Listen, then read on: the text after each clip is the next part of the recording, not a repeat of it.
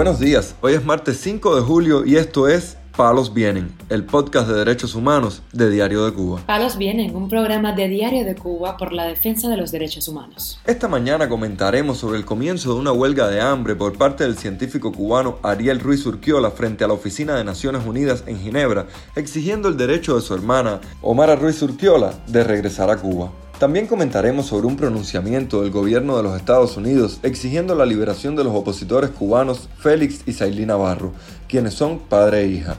Por último, profundizaremos en dos casos de prisioneros políticos del 11 de julio e informaremos sobre las ciudades del mundo donde se han convocado manifestaciones por el primer aniversario de las protestas antigubernamentales del pasado año en Cuba. Lo más relevante del día relacionado con los derechos humanos en Palos Vientos.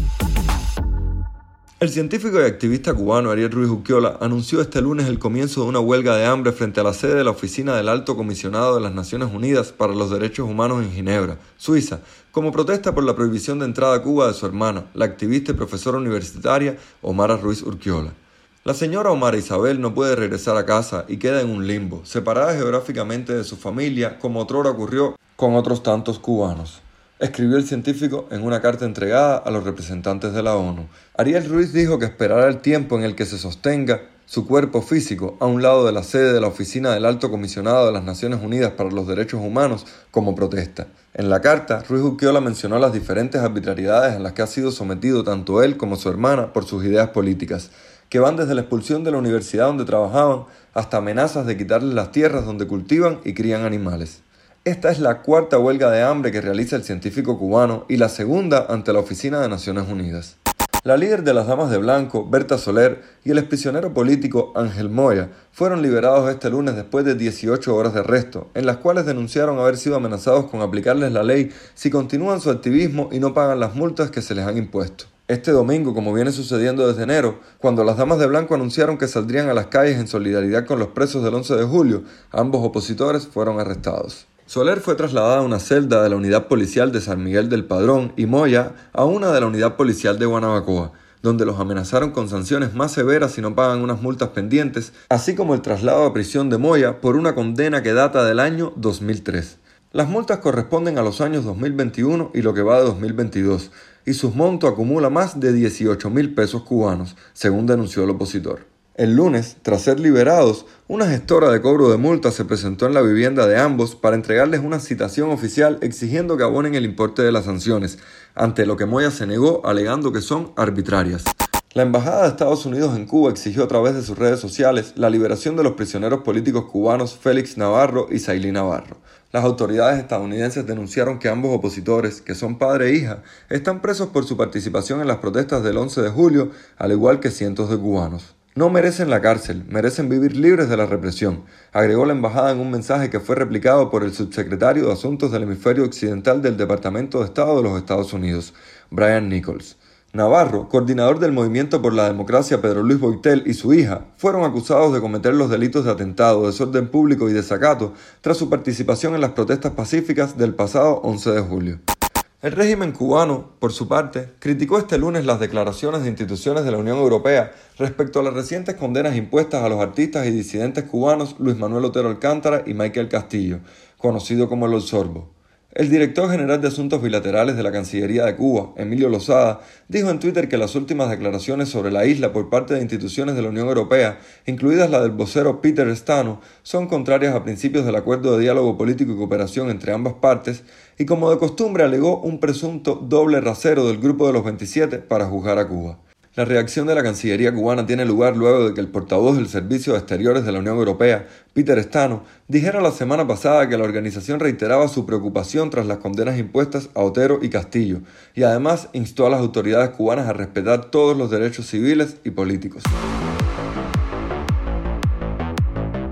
Palos viene. Ana Rosa Valdés, la madre del preso político cubano del 11 de julio, Carlos Michelena Valdés, denunció en sus redes sociales que constantemente están amenazando a su hijo en la prisión y que no va a cansarse de denunciar estos atropellos, así como la condena de 10 años que recibió por filmar con su celular la protesta antigubernamental.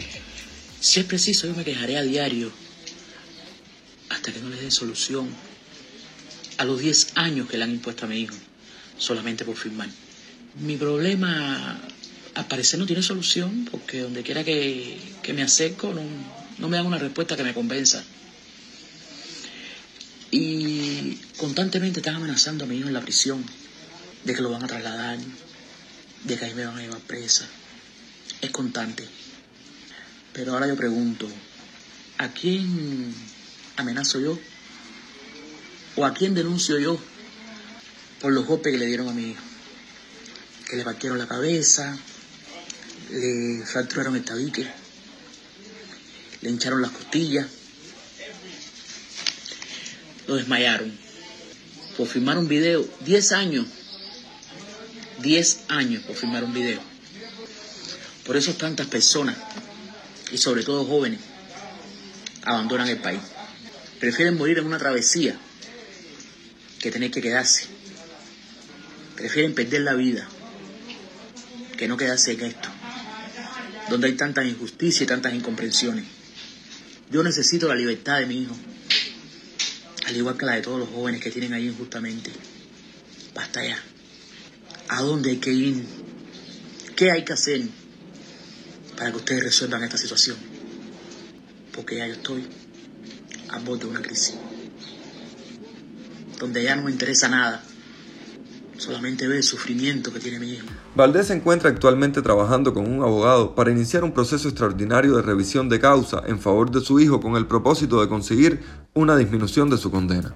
También Niurka Rodríguez García, madre de la joven manifestante del 11 de julio, Yunaikis de la Caridad Linares Rodríguez, exigió la libertad inmediata de su hija, encarcelada en la prisión de mujeres de Occidente, conocida como el Guatao. Exijo la libertad de mi hija Yunaikis Linares Rodríguez, una joven de 25 años de edad cumplidos en prisión, sentenciada cruelmente a 8 años de privación de libertad. Basta ya de abusos y maltratos. Necesito a mi hija libre, escribió Niurka en su cuenta de Twitter. La joven fue sentenciada inicialmente a 14 años de privación de libertad por manifestarse pacíficamente en el barrio de Toyo, pero su condena fue rebajada a 8 años tras la apelación. Cuando falta menos de una semana para la conmemoración del primer aniversario de las protestas del 11 de julio en Cuba, suman más de 30 las ciudades del mundo donde se han convocado manifestaciones contra la dictadura cubana y en solidaridad con los presos políticos. Entre las ciudades donde se han convocado manifestaciones este domingo se encuentra Madrid, Coln, Toronto, Ottawa, Santander, Logroño, Bilbao, Zaragoza, Alicante, Gran Canaria, Las Vegas, Roma, Montevideo, Santiago de Chile, Barcelona, Berlín, Buenos Aires, Valencia, Kentucky, West New York, Tampa, Washington, D.C., Los Ángeles, Ámsterdam, Milano, Santo Domingo y Zurich, entre otras. Mientras tanto, en Madrid el Movimiento Cristiano de Liberación convocó una misa para recordar el próximo 22 de julio a su fundador, el disidente cubano Osvaldo Payá, y a uno de sus colaboradores, el opositor Harold Cepero, ambos fallecidos en un accidente de tráfico en el año 2012. Palos Vienen, un podcast de derechos humanos de Diario de Cuba con la producción y conducción de Mario Luis Reyes. Muchas gracias por acompañarnos este martes en Palos Vienen, el podcast de derechos humanos de Diario de Cuba. Pueden escucharnos en DDC Radio y SoundCloud. Yo soy Mario Luis Reyes, mañana regresamos con más información.